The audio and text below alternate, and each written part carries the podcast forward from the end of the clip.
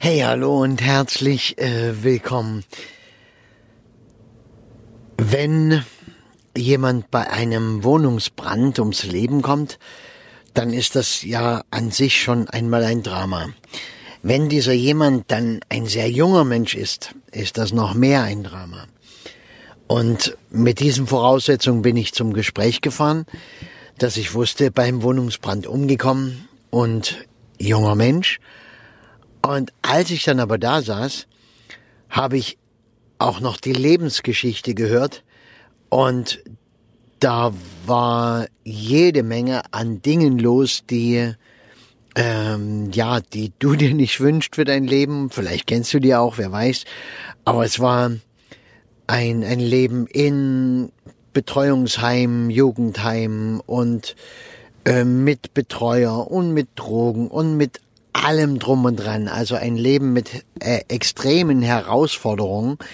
Und das, ähm, da kommt natürlich alles aufeinander. Und dann dieser Tod dazu. Einfach mal äh, auch noch nicht bekannt, wie das Feuer ausgebrochen ist.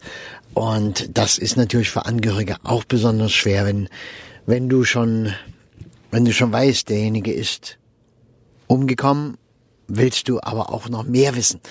Und so etwas ist ganz wichtig. Und wenn dann nach einem Monat äh, die Polizei immer noch nicht damit rausrückt, dann ist das natürlich nervig für dich, weil du auch nicht abschließen kannst.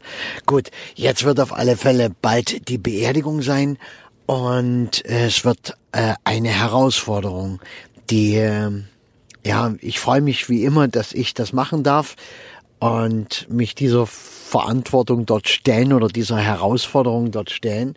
Ich weiß noch nicht, wie es wird. Vielleicht mache ich dir einen Podcast drüber, wenn es geschafft ist. Auf alle Fälle war das Gespräch jetzt schon mal sehr tief und ich meine, du merkst vielleicht auch, ich sprühe jetzt nicht ganz so, wie mir das meistens gelingt. Ähm, es war schon auch sehr anstrengend, weil äh, ist es wirklich ein essentiell sehr tief gelebtes Leben. Nur ein kurze Rahmengeschichte dazu. Stell dir ein Kind vor, was einen sehr ähm, ja autoritären Vater hat. Aber äh, autoritär beschreibt es auch nicht äh, mit äh, psychopathischen Zügen. Also jemand, der keinerlei Empathie und Möglichkeit hat, sich in ein Kind oder einen anderen Menschen hineinzuversetzen, der also in seiner eigenen Welt lebt und diese Welt natürlich auch glaubt.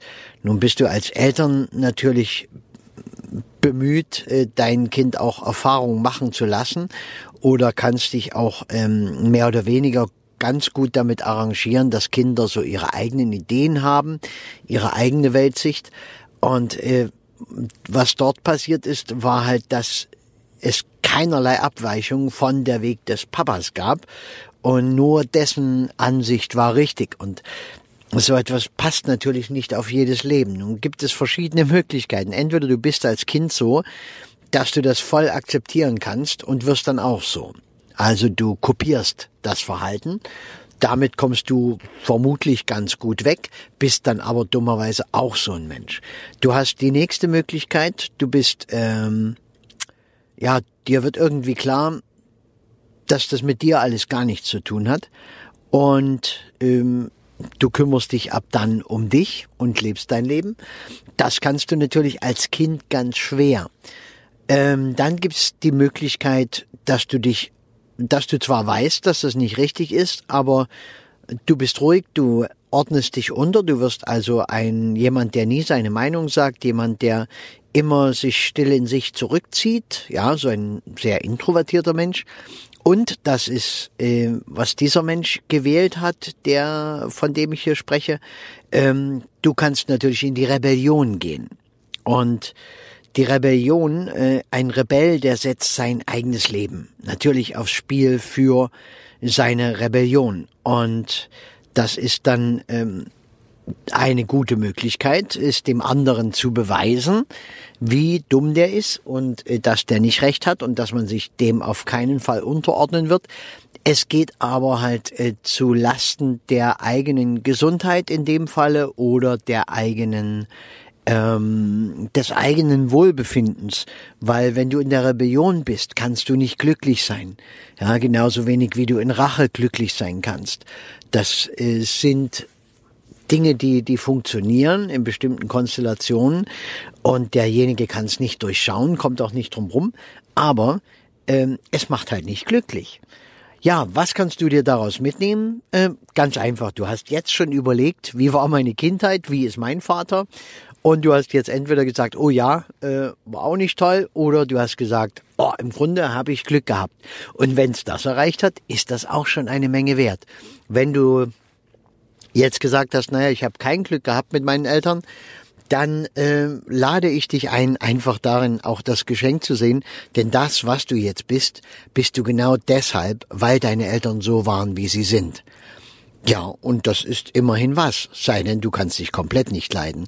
Da kann ich dir jetzt auch nicht helfen. Ähm, solche Momente kenne ich auch und die kennt wahrscheinlich jeder Mensch auf der Welt. Ja, wo man sich selbst nicht leiden kann. Weil wir haben natürlich unsere Ecken, Kanten, unsere Fehler, sind nirgendwo perfekt und trotzdem oder gerade deshalb sind wir natürlich einzigartig, einmalig. Und mein Glaube, wir sind hier, um Fehler zu machen, um auszuprobieren, um besser zu werden. Und besser werden, das können wir ja immer. Das können wir jeden Tag beginnen und wir können es immer wieder neu anfangen und werden es vielleicht bis zum Ende, bis zu unserem glücklichen Sterben hoffentlich geschafft haben, bis dahin zu kommen zu sagen, ich bin toll, so wie ich bin. Mach's gut.